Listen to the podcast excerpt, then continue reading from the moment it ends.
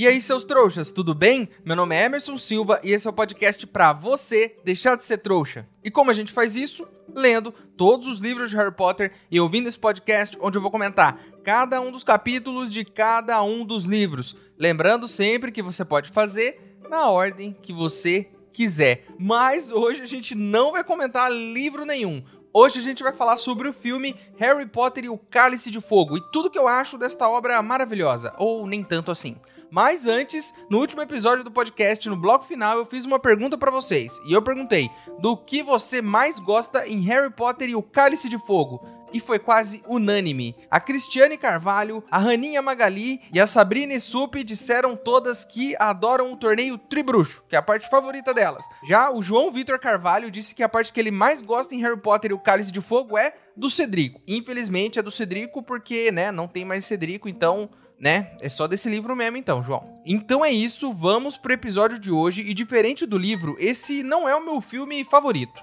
Inclusive, este é um filme que mais sofre na franquia toda, com cortes e mudanças na história. É uma tristeza só a quantidade de coisas que foram cortadas ou modificadas.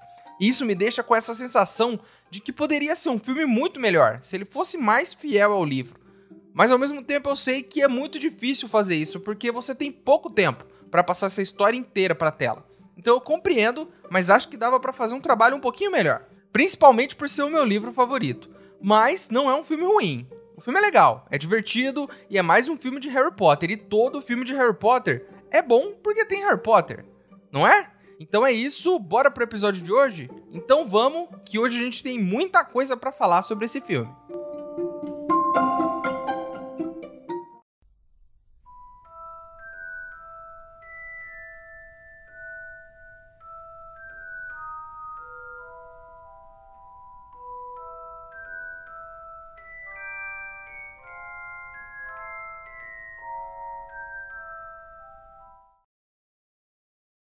Pessoal, ouvi dizer que já estão havendo os ingressos para a próxima Copa Mundial de Quadribol. Um bruxo muito confiável me disse que se a gente fizer uma vaquinha, consegue umas entradas para todo mundo. Se você quiser ajudar, o link para apoiar está aqui na descrição do episódio. Lembrando que se você não puder ou não quiser, não tem problema. O mais importante é você continuar aqui com a gente, ouvindo o podcast para deixar de ser trouxa.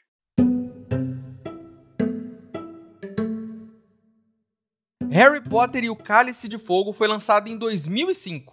O diretor Afonso Cuarón, diretor do Prisioneiro de Azkaban, foi convidado para dirigir o Cálice de Fogo, mas ele recusou ainda durante os trabalhos de Harry Potter e o Prisioneiro de Azkaban. Então esse filme foi dirigido pelo Mike Newell. Cara, como isso é triste. Não pro Mike Newell, que ganhou uma grana, mas para mim, que adorei o filme do Alfonso Cuarón, Prisioneiro de Azkaban, e achei que ele poderia ter entregado um quarto filme muito melhor. E eu não acho esse filme ruim, hein? Eu gosto de O Cálice de Fogo, apesar das várias coisas que eu tenho para criticar. Mas imagine esse filme nas mãos do mesmo diretor do Prisioneiro de Azkaban. Cálice de Fogo também foi o primeiro filme sem John Williams. Aí, já estamos perdendo duas aqui, hein? Perdemos Afonso Cuarón, agora perdemos John Williams. Na trilha sonora, escolheram Patrick Doyle, né, para substituir John Williams porque ele teve problemas de agenda. Cara, esperasse mais seis meses pelo John Williams. A trilha sonora desse filme aqui, do Cálice de Fogo, ela é fraca. Não é ruim, mas não é bom, sabe? Filme após filme, eu estou aqui elogiando John Williams porque o cara é um monstro. Olha a trilha sonora dos três primeiros filmes. Olha como elas são poderosas, olha como as músicas são marcantes. O que tem de bom depois do terceiro filme, em termos de trilha sonora? Nada. As únicas coisas boas em termos de trilha sonora do terceiro para frente são os remakes das músicas que já estavam prontas ali. Por exemplo, o tema The Divisions, que é o que toca no início de todos os filmes e é a música que a gente mais conhece.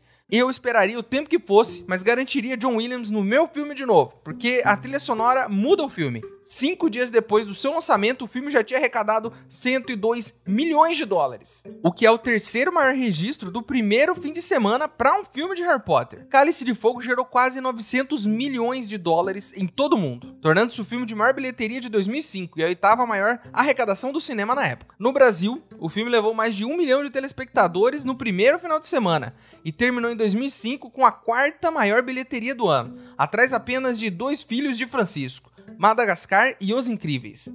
Mas é claro, né? Aí é injusto. Não tem como ganhar de um filme onde o pai obriga o filho a comer ovo cru todo dia. Não tem magia maior no mundo do que o abuso psicológico para fazer o seu filho ficar famoso e te deixar muito rico no futuro. Não tem ovo cru em Harry Potter, tem? Na verdade tem um ovo, né? O ovo de ouro. E tá aí. Chegamos ao nível mais baixo desse programa. Desde que ele começou, conseguimos achar uma semelhança entre Harry Potter e o Cálice de Fogo e Dois Filhos de Francisco.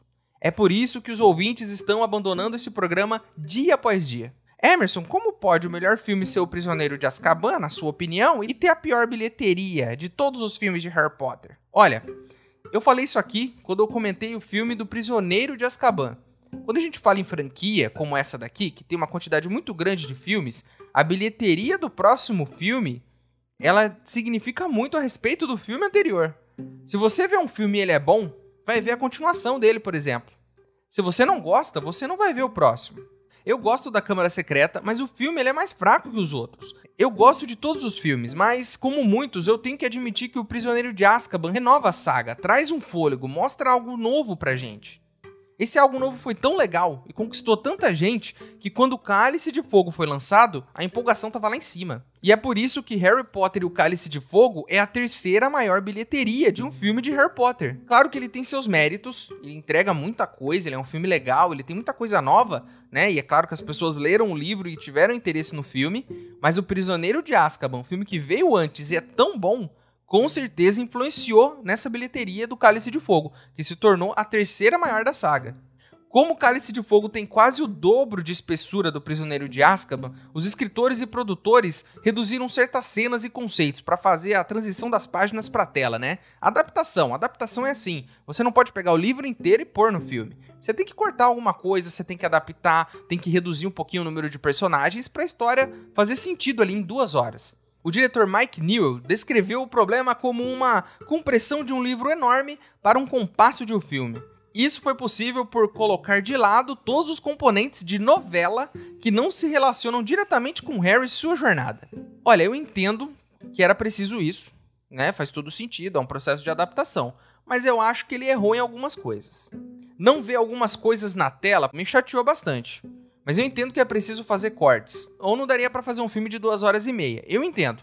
Eu acho que cortaram coisas que poderiam ter entrado e colocaram coisas que deveriam ter saído. Mas eu vou falar disso com mais detalhes daqui a pouco. Inicialmente, era a intenção da Warner dividir o quarto livro da saga em dois filmes, que seriam lançados no cinema com uma diferença de poucos meses. Eu me lembro disso, lembro dessas notícias e eu achei uma ótima ideia na época, porque por mais que eu tenha um toque e acho que cada livro deveria ter um filme só, para poder colocar na estante bonitinho, sete livros e sete filmes, eu acho que, superando esse meu problema, dois filmes de O Cálice de Fogo ficaria bem mais completo. E pra gente que ama Harry Potter, quanto mais filmes, melhor, não é? A proposta da divisão era para que as várias tramas do quarto livro pudessem ter espaço para ser trabalhadas. Então, o diretor Mike Newell foi contra a ideia de dividir o quarto livro em dois filmes, alegando que era possível eliminar algumas das subtramas para que a história básica coubesse em um filme só. Cara, legal. Mas graças a você, temos o filme mais picotado e apressado da saga. Obrigado, Mike Newell. Obrigado por nos proporcionar menos Harry Potter, porque poderíamos ter mais um filme aí. E aí ele cortou. Então, muito obrigado mais uma vez. As cenas embaixo da água foram filmadas em um enorme tanque com um fundo de tela azul. Os mergulhadores estavam à disposição com tanques de ar para garantir que os atores ficassem submersos por longos períodos de tempo. Daniel Radcliffe sozinho registrou 42 minutos embaixo d'água. Claro que respirando ali de vez em quando um oxigêniozinho, né? Porque ao contrário do mundo bruxo, ele não tinha guelricho ali para comer. Com 500 mil litros, o tanque foi um dos maiores conjuntos subaquáticos já construídos. Legal, maneiro, mas aproveitaram muito mal esse tanque. Assim que chegarmos na parte desse podcast onde eu reclamo das coisas, eu vou reclamar disso também, porque toda essa parte embaixo da água podia ser muito mais legal, na minha opinião. Então se preparem aí, porque eu vou reclamar muito nesse programa, hein? Então se você não gosta de me ouvir reclamando, é melhor você parar por aqui, porque eu vou falar muito, muito mesmo. Esse é o primeiro filme de Harry Potter a receber a classificação PG-13, o que significa que só maiores de 13 anos podem assistir o filme. Isso aconteceu por conta das sequências de violência e imagens assustadoras. O Harry tá crescendo e o público também. Então nada mais justo do que os filmes evoluírem junto. Imagine se todos os filmes fossem picotados, né? Se a gente cortasse cenas adultas de todos os filmes para eles terem classificação mais livre. A gente ia ter oito filmes muito mais infantis, Mas isso não reflete a saga de verdade nos livros, porque no livro as coisas evoluem. De um livro para outro, a história fica mais adulta. E os personagens ficam adultos, as tramas ficam mais adultas também. E é por isso, meus amigos, por isso que essa saga é um sucesso, porque uma geração cresceu com ela. E isso cria uma conexão para a vida toda. Uma conexão tão forte que quase 20 anos depois coloco o maior trouxa que eu já vi para comentar cada um dos capítulos de cada um dos livros em um podcast.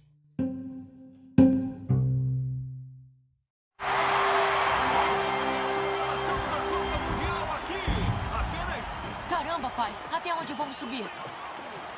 Veja por esse ângulo. Se chover, vão ser os primeiros a saber. Eu e papai estamos no camarote do ministro. Foi um convite pessoal do próprio Cornélio Food. Não fique se gabando, Trapo. É perda de tempo com essas pessoas. Divirta-se bastante, está bem? Enquanto pode.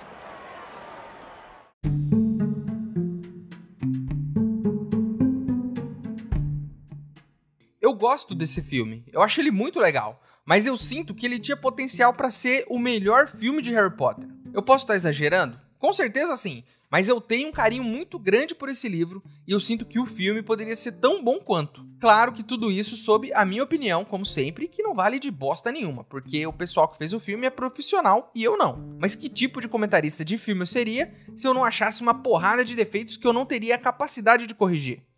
Primeira coisa aqui, a velocidade do filme. O filme é extremamente picotado, e essa picoteira toda deixa ele com cara de apressado, corrido. O filme pula de uma cena para outra com pressa. Não tem nem tempo de quem tá vendo dar uma respirada e entender o que tá acontecendo, porque já estamos em outra cena. Mas isso é ruim, Emerson? Eu acho ruim. Dava para ser diferente? Eu acho que não dava. Acho que fazendo em duas horas e meia, em um filme só, não tinha como não ficar picotado. Então não é culpa de ninguém a não ser do próprio diretor que não quis fazer dois filmes. Não tinha por onde escapar. A partir do momento que se decide fazer um filme só, não tem por onde escapar. E ia acontecer isso de qualquer forma, porque tem muita coisa para contar. O único jeito dele talvez ser menos picotado assim seriam cortar mais cenas ainda. Mas é aí que cenas ficam de fora, né? É difícil escolher que cenas a gente pode tirar para deixar a trama mais fluida no filme, porque a gente gosta de tudo. Eu como leitor, eu gosto de tudo. Eu gosto de todas as partes do livro, mas no filme a gente tem que fazer essas escolhas. Então é isso mesmo que eu vou sugerir agora. Cortes que talvez tivesse deixado esse filme menos corrido. E essa provavelmente vai ser a hora em que eu vou irritar os ouvintes do podcast. E eu estaria mentindo se eu dissesse que eu não adoro fazer isso, né? Porque é bem divertido irritar os outros. Rita Skeeter. Vamos começar por ela. Primeira coisa que poderia estar fora desse filme. A personagem já foi extremamente prejudicada nessa adaptação. A gente não tem nesse filme todas as matérias polêmicas dela. Aparece lá num jornal, uma vez ou outra. A gente não tem aqui as entrevistas que ela faz com os outros alunos em Hogwarts. A entrevista com o Hagrid. A gente não tem a rixa dela com a Hermione. Aquela rixa aberta de ver quem vai derrubar quem primeiro. A gente não tem nem a descoberta de que ela é um animago ilegal, que se transforma em um besouro e ouve as conversas. Nada disso tá no filme.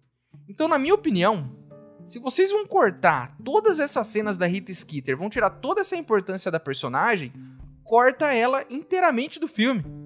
E não me entendam mal, eu gosto de Rita Skeeter, eu acho que ela é irritante e muito interessante ao mesmo tempo, mas já que cortaram mais da metade da participação dela, cortasse logo tudo, ao invés de deixar só um pedaço.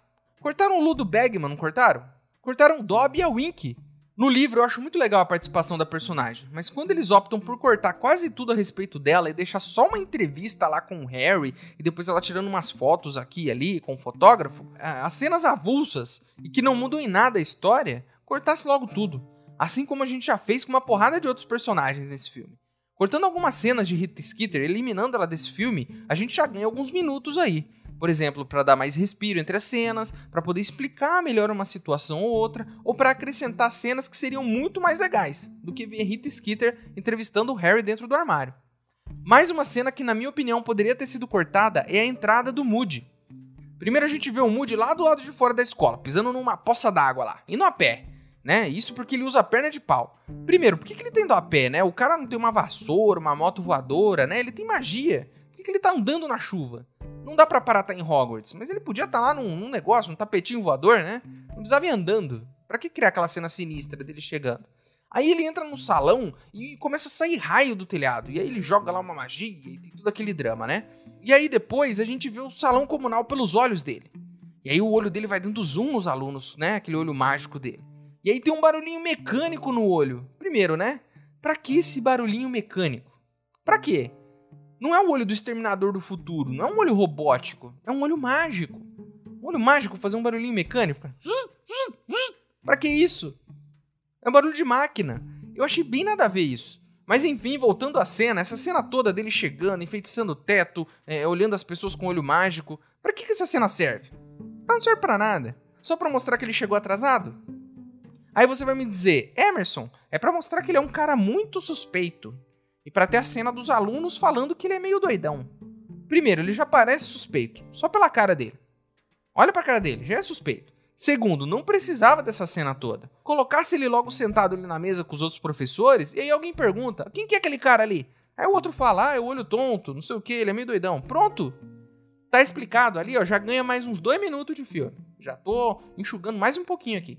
Mais uma cena que poderia ter sido cortada. O Harry tá ali no meio da escola. Tá andando que nem barata tonta, né? Ele não sabe pra onde vai. É muito estranha essa cena. Ele tá indo pra um lado pro outro. Aí ele vai no Cedrico, que tá lá deitado no colo do amiguinho dele. E aí ele fala pro Cedrico: Ó, oh, tem um dragão para cada um. Beleza, ele contou. Aí depois ele vai na direção do Rony. Ele fala: Não fala mais comigo, seu bobão. E vai pro outro lado. Então ele tá, tá, ele tá maluco, ele não sabe pra onde ele vai. Né? E aí ele vai pro Malfoy. E aí o Malfoy desce de uma árvore, eu não entendi. Por que, que ele estava em cima daquela árvore? Para começar, por que, que o Malfoy estava em cima de uma árvore? Mas beleza, o Malfoy desce da árvore e aí ele fala: Harry, meu pai e eu apostamos que você vai morrer e não sei o que lá. Aí o Harry, que nem uma criança de 5 anos, fala: O seu pai é mau e ele é bobão, né? Primeiro, né? Pô, Harry, que isso, cara? Pô, isso foi o melhor que você conseguiu, né? Se o Harry estudasse aqui na escola de magia brasileira, ele não ia aguentar um dia de zoação. Uma molecada aqui no Brasil ia pegar pesado com ele. Ninguém vai falar seu pai é mal. Ele fala, seu pai é mal, Malfoy. Isso. Que... Tá bom, beleza. Aí o Moody aparece, fala que sabe de coisas do pai do Draco, transforma ele num furão, joga ele na calça do, do Crabbe ou do Goyle, sei lá quem é quem ali. E a cena é engraçada? Claro que ela é engraçada. A cena é divertida, é interessante. Mas que diferença ela faz pro filme? Não faz diferença nenhuma. A cena é muito doida, na real. Só uma coisa ali é importante de verdade: a parte em que ele diz pro Cedrico sobre a tarefa. Mas isso poderia ter sido feito de um outro jeito. O Draco vira um furão e fica ali, indo para cima e para baixo. A cena é legal, eu gosto. No livro é muito bom, mas não precisava. Os caras cortaram o Dobby do filme para deixar essa cena. Eu preferia ter visto o Dobby do que o Draco transformado num furão. Eu sei que muita gente vai discordar de mim e que ver o Draco se ferrando é sempre uma delícia, né? Inclusive, eu enquadraria esta cena aqui em casa.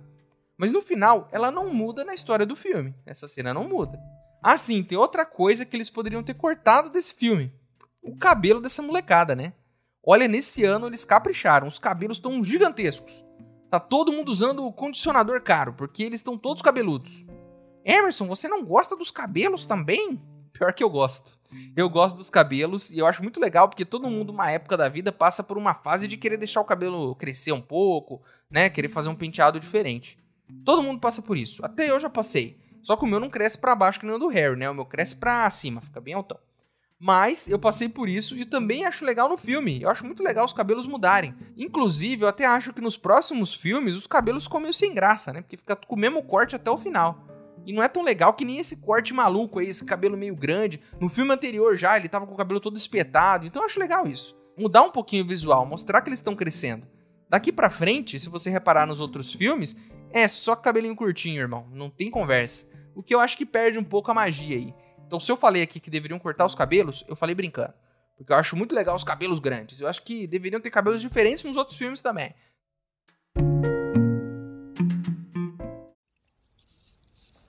Talvez possa nos dizer a última maldição imperdoável, senhorita Granger. Não? Avada Kedavra!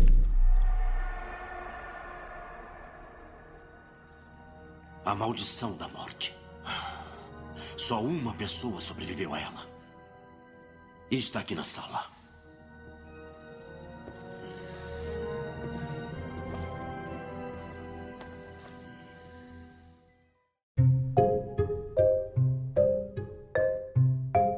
Agora que eu já irritei boa parte dos ouvintes e a maioria já fechou o podcast, vamos falar das cenas que eu senti falta nesse filme.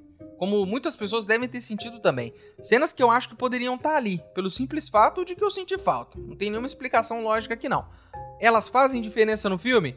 Não fazem diferença nenhuma, então são totalmente contraditórias com o que eu falei agora há pouco. Elas não mudam em nada a história que precisava ser contada, mas eu senti falta por um único e simples motivo porque eu gosto delas, e só por isso. Agora então eu não vou falar mais com a razão, porque no último bloco eu falei com a razão. Agora eu vou falar com o meu coração, o que eu gostaria que tivesse nesse filme, mesmo que não faça diferença nenhuma para a história. Eu senti muita falta da Rua dos Alfeneiros. Esse filme não tem os Dursley, não tem os Weasley entrando pela lareira, né? Não tem o Duda comendo o caramelo dos gêmeos e ficando com a língua gigante, não tem nada disso. Eu entendo que tenham feito esse corte. Entendo mesmo, e tá tudo bem que tenham cortado, mas eu sinto que cortar essa parte corta um pouco da essência do que é Harry Potter. Por exemplo, cortar Rita Skeeter que eu falei lá atrás, Rita Skeeter não é essência de Harry Potter. Não vai fazer diferença tá ela ali ou não. Mas e os tios do Harry? Eles estão lá todos os filmes, todos os livros, no começo de cada um. Isso faz parte da mitologia de Harry Potter, ter os tios no começo da história. Vocês entendem onde eu quero chegar com isso? Por exemplo, o que não pode faltar num filme de Star Wars? as letrinhas lá no começo do filme. Algumas coisas fazem parte da marca Harry Potter. Né? As varinhas, a magia e tudo mais. Os tios no começo do livro e no começo do filme fazem parte dessa história. São parte importante. Eu não acho que a gente deveria ter meia hora disso. Dava para resolver rápido. E eu vou dar aqui uma solução rápida. Imagine aquele começo, do jeitinho que ele é. O jardineiro lá na casa, fazendo o chá dele, depois ele vai lá e Voldemort passa ele. Aquele começo é ótimo, eu adoro. Tirando a música maravilhosa de John Williams, que foi alterada pelo novo compositor, né? Mas tá tudo bem. Corta dessa cena pro Harry acordando assustado na poltrona da sala da casa dos Dursley. Aí ele olha no relógio e vê que já deu a hora dos Weasley chegar. Ele olha pro tio Walter, que já dá aquela reclamada, né? Pô, essa gente, esse, esse povo aí, né? Atrasa muito, aquele negócio que ele sempre faz. E daí a lareira explode na hora, na cara dele. Não precisava nem ter todos os Weasley, podia ter só o Sr. Weasley e o Rony, por exemplo. Para ter uma cena mais simples, né, mais curta, para encaixar no filme, eles saem, cumprimentam o tio Walter e já fala pro Harry se apressar, que eles precisam chegar logo na Copa Mundial de Quadribol. Eles entram na lareira e já saem na toca. Saindo da lareira dos Weasley, o Sr. Weasley já sai empurrando o Harry pela porta e eles pegam aquele caminho para a Copa Mundial. Aí o Harry vê a Gina, vê a Hermione, cumprimenta todo mundo, os gêmeos, e eles vão por aquele caminho, já emenda com aquela cena do deles encontrando o pai do Cedrico e o Cedrico caindo da árvore. Inclusive, né, por que, que o Cedrico tava em cima da árvore também? O que, que tem nesse filme que as pessoas ficam subindo em árvores? Eu não entendi. Toda hora é isso. Eu gostava de subir em árvore quando eu era criança, mas por algum motivo todo mundo resolveu subir em árvores agora. Né? O que, que você tava fazendo ali em cima, cara? Eu imagino, inclusive, o Cedrico em cima da árvore falando assim: Olha para cá, meninas, olha só o que eu consigo fazer eu consigo subir em árvores. Olha como eu sou legal. Não sei, talvez seja por isso que ele tenha subido na árvore, para impressionar as meninas. Outra cena que poderia ter entrado é a Copa Mundial de Quadribol. A final, o jogo. Apesar de corrido, a gente tem um relance do acampamento. E é legal ver a torcida, todo mundo ali se preparando. Foi divertido ver aquele clima, né? Aí eles vão pra barraca.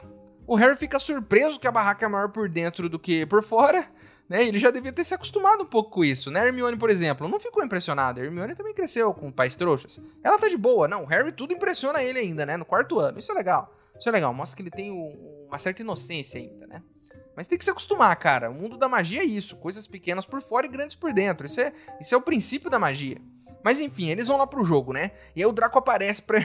O Draco aparece pra encher o saco, né? Fica zoando. Nossa, vocês vão lá pro alto, hein? Não vai dar pra ver nada. Olha, Draco, da última vez que eu vi quadribol, ele era disputado voando. Então, nesse caso, meu querido, não seria melhor estar no ponto mais alto do estádio do que no ponto mais baixo? É, fica aqui o pensamento para você, Draco, porque né, se disputa em vassouras voadoras, então é melhor estar lá em cima, não é não? Ou os jogadores têm um limite de altura que eles podem voar? Não tem, porque eles chegam passando, quase arrancando a cabeça ali dos gêmeos, né? Sem noção nenhuma esses caras também. Enfim, aí estamos ali, né? Prontos para a Copa Mundial. Os melhores lances, grandes atletas, o maior do mundo, Vitor Krum, tem um banner dele animado ali. As pessoas com Krum, Krum gritando. A gente nunca viu isso. A gente só vê jogo de escola, né? Que é meia dúzia de moleques se batendo. E aí aparece o ministro da magia, quadricentésima não sei o que, Copa de quadribol, aponta a varia e pum, clarão. Cara, essa foi a cena mais broxante da história de Harry Potter, cara. Mais uma vez, não acho que deveria ter uma hora de quadribol. Não dá. Mas dava para encaixar um minutinho a mais ali. Um lance. Crum, crum indo atrás do pomo, um cara passa, joga uma goles e faz um ponto. E aí de repente um balaço vem voando, alguém rebate esse balaço, e aí o balaço vai em direção à tela e já corta lá pra barraca com eles comemorando.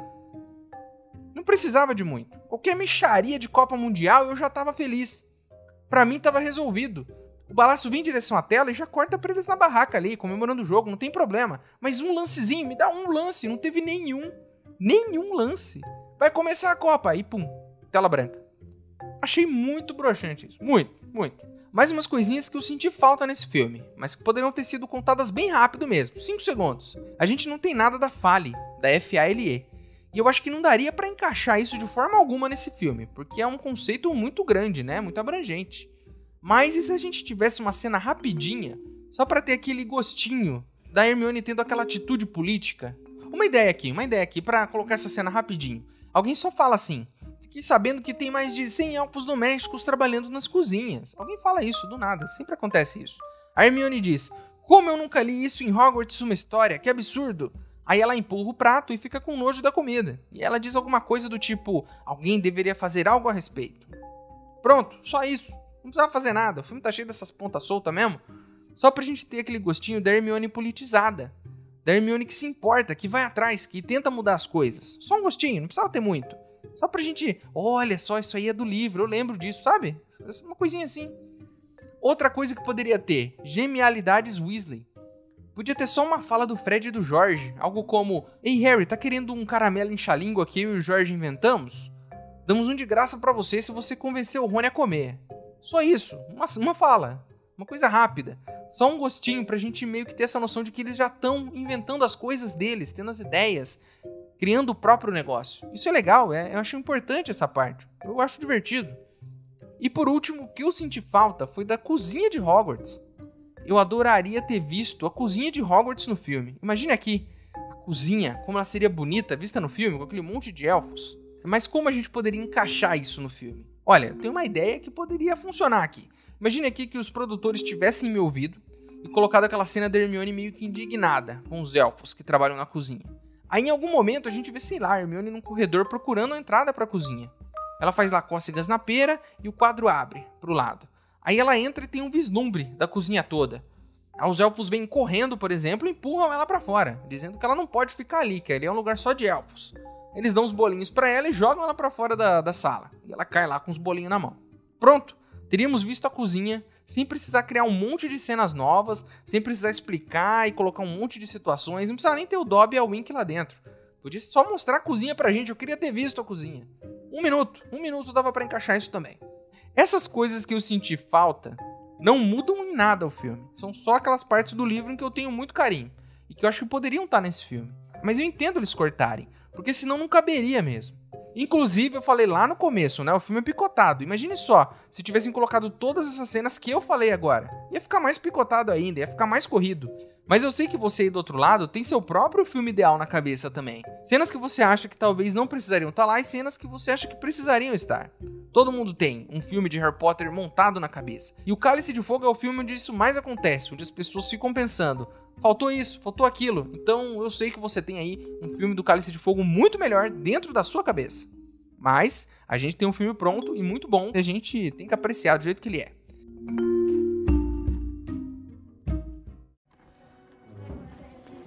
Está tudo bem, Rony. Não tem problema, não importa. O que houve com você? Ele convidou a Flair pro baile. O quê?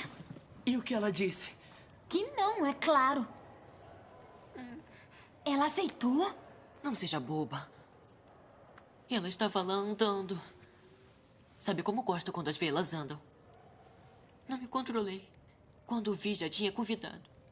Na verdade, ele a convidou aos berros. Foi assustador. O que você fez depois?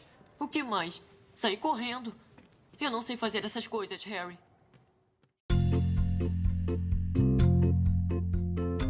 Eu gostaria de falar aqui agora sobre outro assunto polêmico, sobre personagens marcantes que foram cortados desse filme. Eu vou dar minha opinião sobre cada um desses casos, rapidamente. Ludo Bagman, acho ele ótimo. Acho que é um personagem que traria muito humor para esse filme. Ele é muito engraçado. Mas ao mesmo tempo, eu acho que toda a parte dele da história não serve para muita coisa. No livro já não serve para muita coisa. Então era a primeira coisa que eu cortaria do filme mesmo. Ele é só um apostador ali que tá no rolê, ele não muda muito os acontecimentos, ele engana os gêmeos, tenta trapacear pro Harry ganhar o torneio. Eu acho que foi acertado cortarem Ludo Bagman, apesar de achar que ele teria sido uma edição muito divertida, mas não daria tempo. Outro personagem que foi cortado foi Percy. Para falar a verdade, não fez falta nenhuma. Eu sei que tem gente que gosta do Percy. Eu nem tô falando que ele deveria ter sido cortado porque ele é chato. O que eu acho é que ele não faz diferença para a história também. Ele não move a história para frente nem para trás. Ele é só um puxa-saco do Crouch. E eu acho que não faria diferença ele tá ali ou não. Ele não muda os acontecimentos. Então acertaram também em terem cortado o Percy. Nos próximos livros e filmes ele faz mais diferença. Ele é um personagem mais importante. Então, nos próximos filmes a gente usa ele melhor. Mas aqui eu acho que não precisava. O filme tem muita coisa para contar. Senhora Weasley, não faz falta também, até porque a gente nem fica na toca muito tempo. Depois tem aquela parte, né, que as pessoas vêm visitar os campeões e ela também não tá lá. Mas nem existe essa parte porque também não faz diferença pro filme. Eu adoro a Senhora Weasley, mas ela, como personagem, ela não fez muita diferença também nessa história. E com pouco tempo para adaptar tantas páginas do livro, eu acho que eles acertaram em cortar ela também. A Wink é uma personagem muito interessante, mais um elfo doméstico pra gente que só conhecia um. E ela é uma menina, né? Diferente. Elfo doméstica é menina. É, ela é importante pro livro também, ela faz muita coisa acontecer no livro, a influência dela muda muito a história, mas eu acho que no filme seria mais um personagem para roubar tempo de tela. O Sr. Crouch, por exemplo, aparece umas duas vezes no filme. Imagine ter que colocar um elfo doméstico, contar um pouquinho da história desse elfo, o que, que ele fez, o que, que ele não fez. Eu acho que não daria para encaixar. Por último e mais polêmico, e mais uma vez vocês vão me matar aqui: Dobby.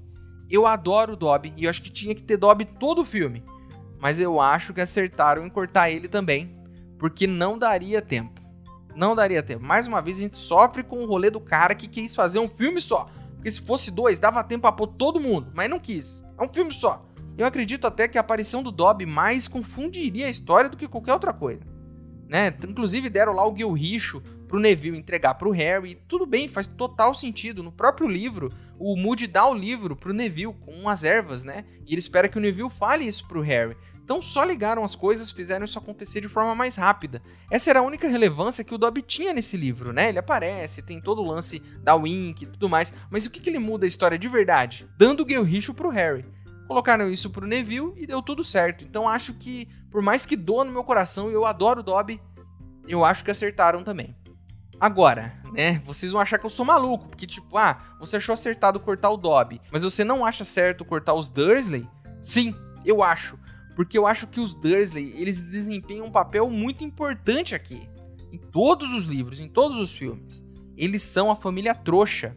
É o lugar do qual a gente quer sair o mais rápido possível.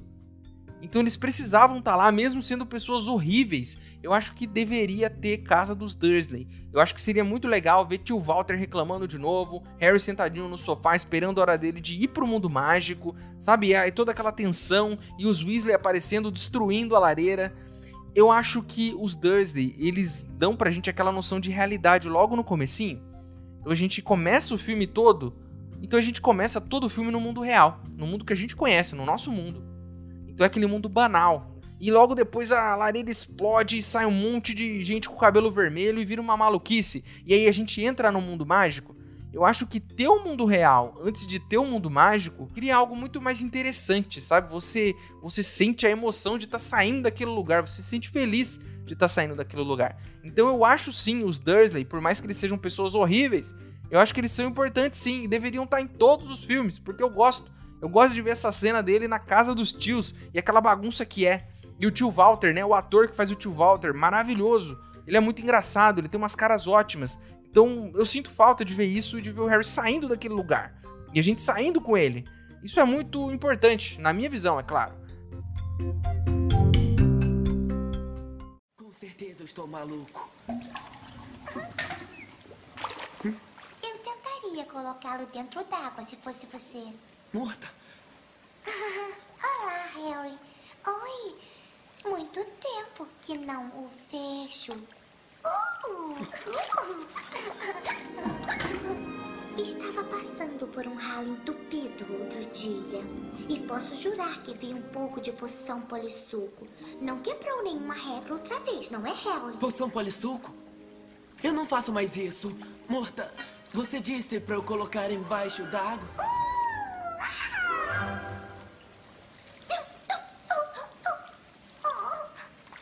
que ele fez. O outro garoto. Hum, o bonitão. Cedrico.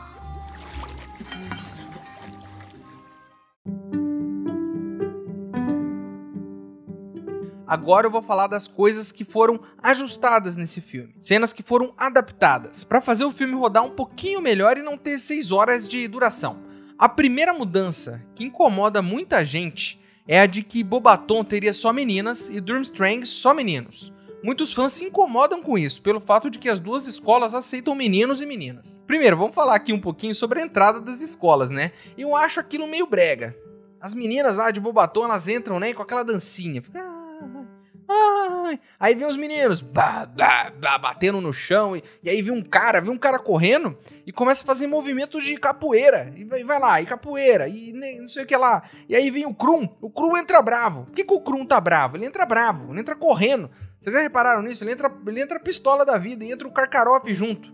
Né? Por que, que ele tá andando rápido? Por que, que ele tá bravo? Ele tá com vontade de fazer xixi? Eu não sei. E aí a gente tem essas cenas, né? A gente tem as entradas ali e a gente já percebe que o Bobaton só tem meninas. E só tem meninos. Para mim, não incomoda. Realmente não me incomoda. Eu acho que foi uma boa sacada, inclusive. Uma decisão acertada da produção, na minha opinião.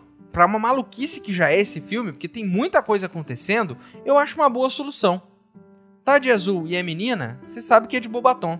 Tá usando pele gigante, aquele chapéuzinho, é menino? É de Durmstrang. Para mim, isso não estraga o filme. Aí os alunos chegam, né? Os alunos chegam e colocam os nomes lá no cálice.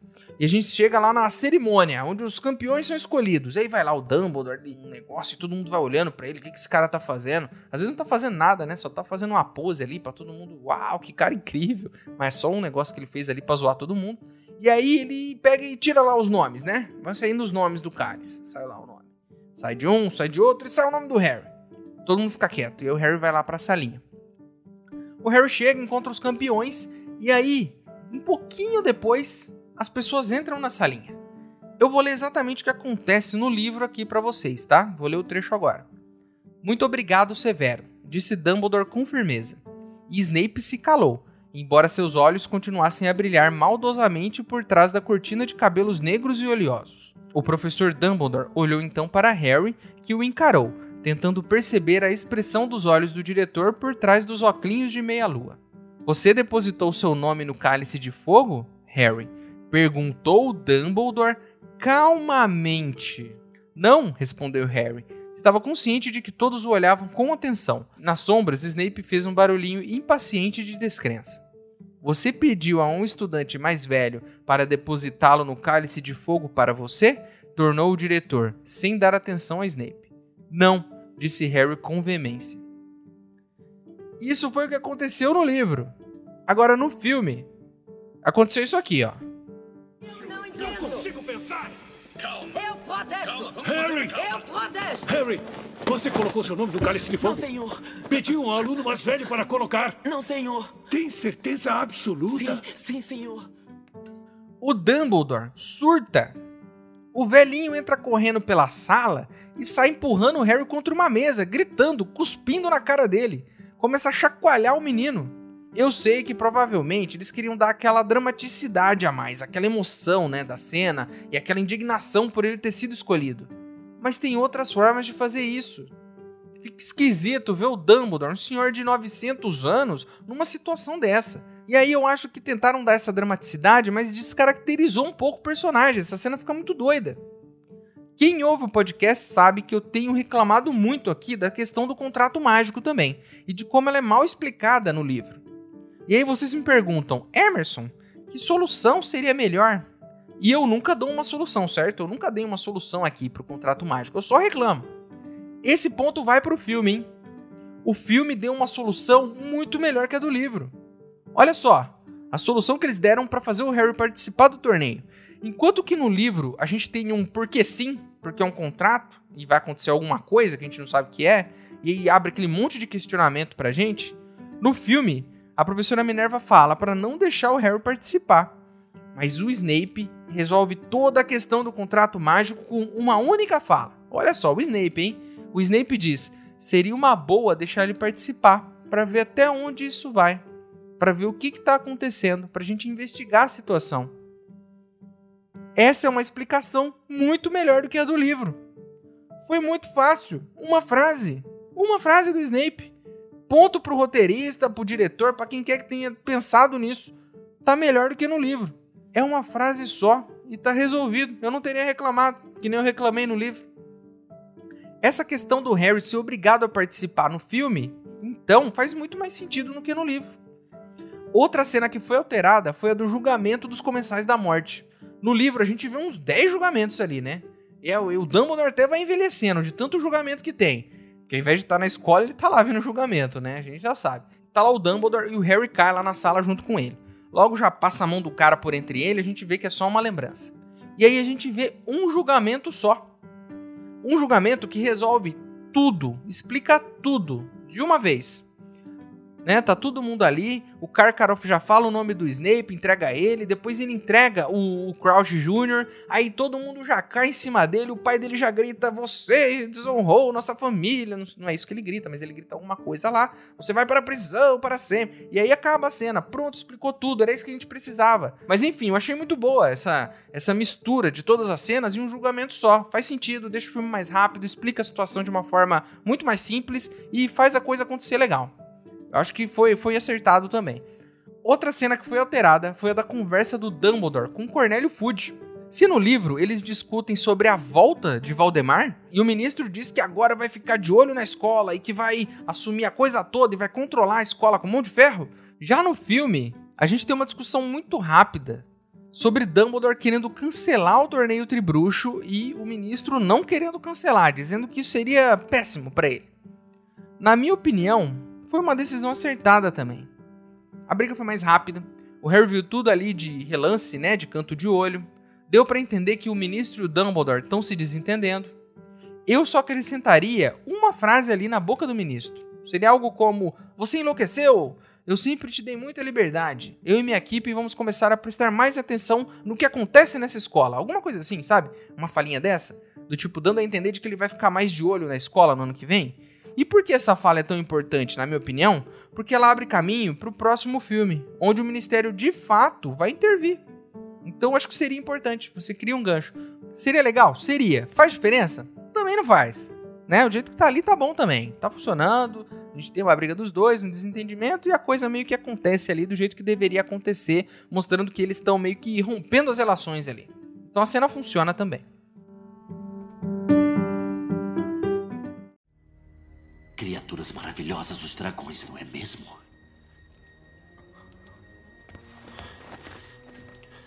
Você acha que aquele idiota teria levado você à floresta se eu não tivesse sugerido? Acha que Cedrico Diggory teria dito para abrir ovo debaixo d'água se eu mesmo não tivesse dito isso a ele? Acha que Neville Longbottom, o tolo maravilha, teria dado Delricho se eu não tivesse dado a ele o livro com essa informação? Hein? Hã?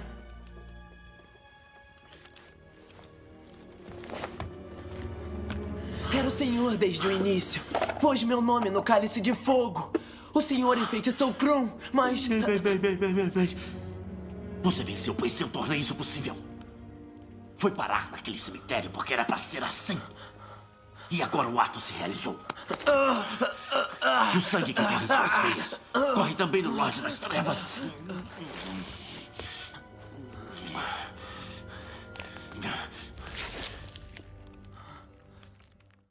Ei, seu trouxa, se você está curtindo o podcast, não se esqueça de deixar uma avaliação na ferramenta que você estiver ouvindo, caso ela tenha esse recurso, é claro. Assim o programa ganha uma moral e chega ainda mais trouxas como você.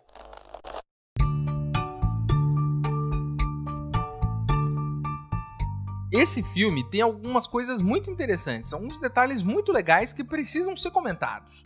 E eu vou falar sobre eles aqui, é claro, não vou perder essa oportunidade. A primeira delas é a construção do romance entre o Harry e a Cho e a Hermione e o Krum. No filme isso é muito legal, eles vão trocando olhares no decorrer do filme.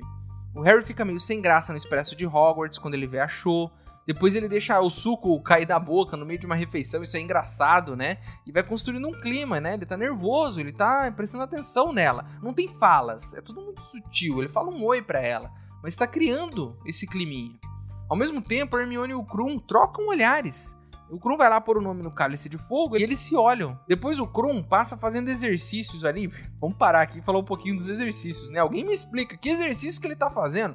Tava meio que esbravejando, vai socando o ar e vai levantando a perna. Eu não entendi que exercício é aquele, que músculo ele tá trabalhando. Eu não entendi nada. Mas aí eles se olham de novo, enquanto ele tá lá se exercitando. Tem um fã-clube correndo atrás dele e tal, tudo bem, ele é famoso. Mas eles se olham de novo e vai construindo essa relação. Imagine que você esteja assistindo os filmes e não tenha lido os livros.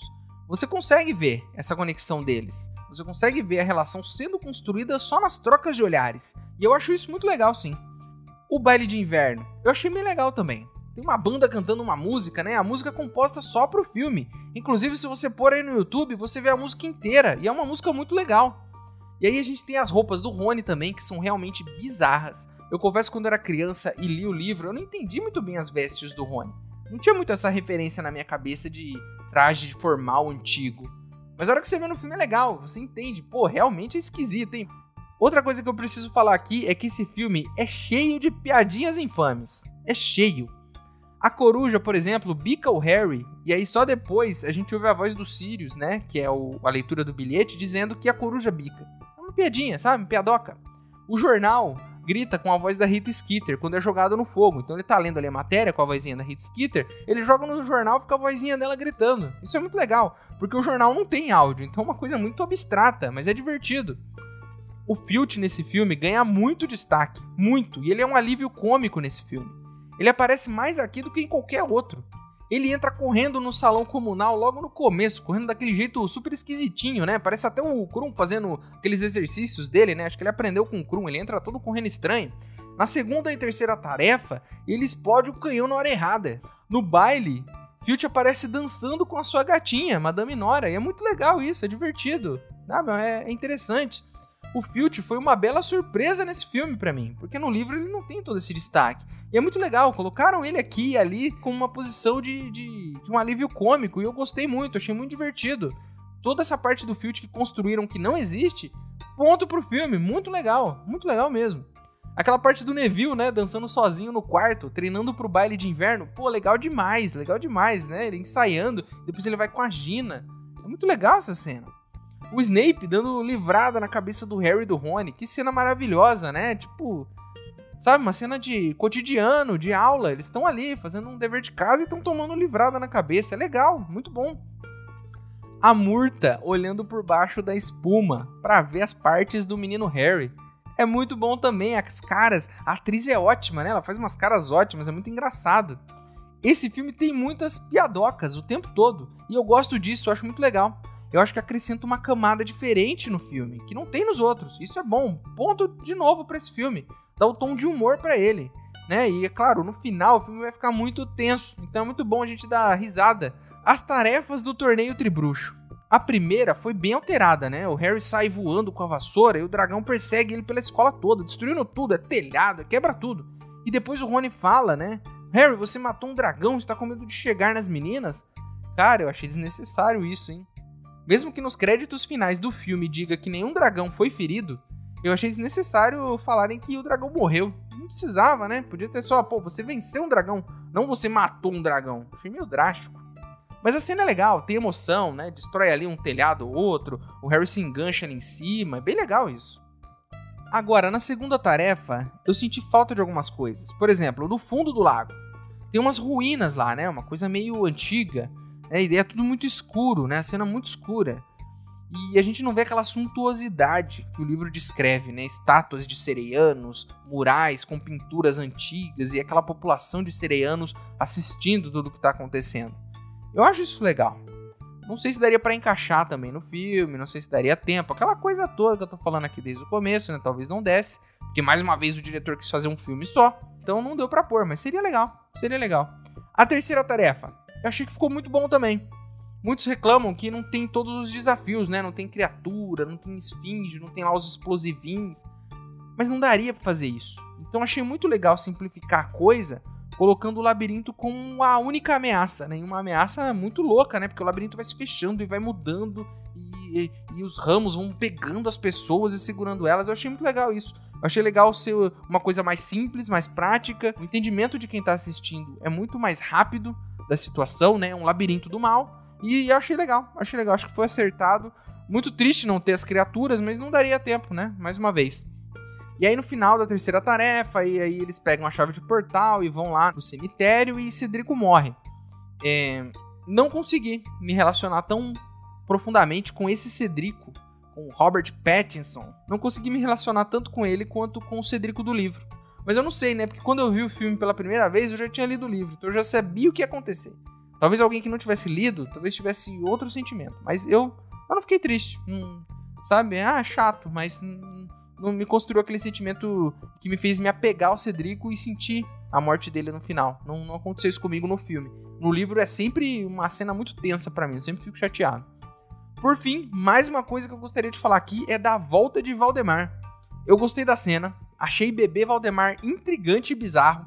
Gostei do rabicho, já chegou logo, foi matando o Cedrico, já foi fazendo a poção, sabe? Não explicou nada, já foi fazendo um negócio, isso foi muito legal. Depois a gente tem Voldemort, né? Ele não sai do caldeirão. O caldeirão se funde a ele e ele, se transforma em Voldemort, que já sai em sua forma humana e vestido. Muito legal que a poção já providencia roupas para ele, que é aquela, aquele trapo preto que ele usa lá. Isso foi muito legal. O problema é que sempre que alguém fizer essa poção aí, né, o caldeirão vai junto. Agora eles vão ter que comprar outro caldeirão aí. A atuação do Voldemort foi legal também. Eu acho que o Ralph Fiennes, que é o ator, ele teve pouquíssimo tempo para construir esse personagem. E cinco minutos.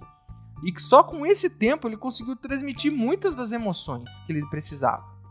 Ele tocando, né, no próprio rosto, sentindo que estava de volta, o olhar dele, né, a irritação dele com o Lúcio Malfoy, todas essas cenas, né, da volta do Voldemort, na minha opinião, ficaram muito boas. E eu só tenho mais uma crítica para fazer e eu prometo que vai ser a última que eu faço nesse podcast, hein? Eu prometo. Uma crítica pro ator, pra equipe de produção, pros efeitos especiais, uma crítica para todo mundo que trabalhou nessa derradeira e emocionante cena. Ninguém ali, nenhum assistente, nem o diretor, nem o roteirista, nem o próprio ator se lembraram de uma coisa muito importante pro Voldemort. Mas eu aqui eu vou ser obrigado a denunciar que todo mundo esqueceu disso mais uma vez, todo mundo se esqueceu de colocar o nariz nele. E aí eu te pergunto, até quando nosso vilão vai ter que conviver com esse descaso da escritora e agora dos produtores desse filme? Até quando?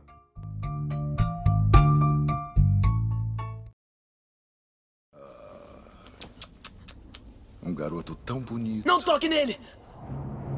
Harry!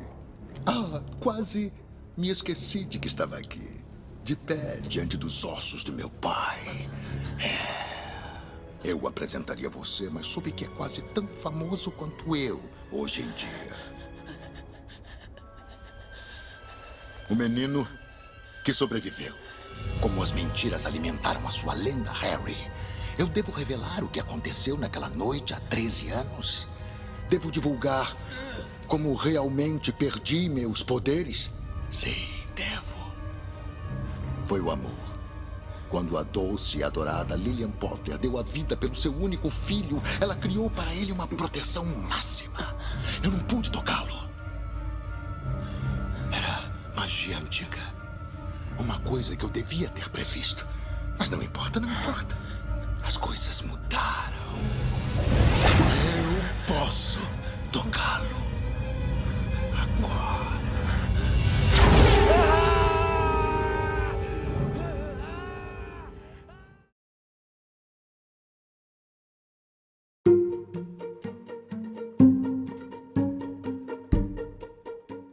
Então é isso, meus queridos. Terminamos o último episódio deste podcast em que falamos de Harry Potter e o Cálice de Fogo.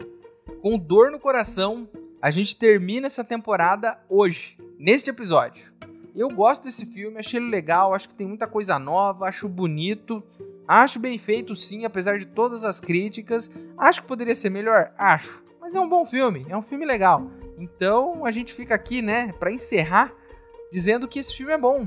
Esse filme é bom, é divertido, eu gosto dele. Tem minhas críticas, assim como tenho a todos os filmes, mas é um bom filme de Harry Potter. Gosto dele e prefiro ele do que muita outra coisa que eu já vi por aí. A capa do episódio de hoje é o pôster do filme, é claro. E chegou a hora de eu, o maior trouxa de todos, pergunto para vocês, os outros trouxas, o que, na sua opinião, não poderia ter ficado de fora desse filme e, acrescentando uma segunda pergunta, o que vocês acham que poderia ter sido cortado, que não faria falta nenhuma. E se você tiver algo para acrescentar, tiver alguma coisa que eu deixei de dizer, se só quiser reclamar de tudo que eu falei aqui, o nosso e-mail é e-maildostrouxas@gmail.com. Ele tá aqui na descrição do episódio. Manda seu e-mail para mim e se eu gostar, eu vou ler ele aqui. Agora você pode virar apoiador do podcast. O link tá aqui na descrição também. Mas se você não puder ou não quiser, não tem problema. O mais importante é você continuar aqui com a gente, ouvindo cada um dos episódios, para deixar de ser um trouxa. Para quem quiser me seguir nas redes sociais e ver o que eu ando fazendo por lá, meus usuários estão aqui na descrição também. Então é isso. Esse é o fim de mais uma temporada desse podcast. Muito obrigado de coração a todos vocês que estão me ouvindo há tanto tempo, que ouviram outras temporadas, que ouviram só essa, que ouviram só esse episódio. Vocês estão no meu coração. Obrigado por estarem aqui ouvindo todas as loucuras que eu falo e eu espero todos vocês no próximo episódio, onde enfim vamos começar uma nova jornada. Então é isso, meu nome é Emerson Silva e esse é o podcast para você deixar de ser trouxa. Tchau!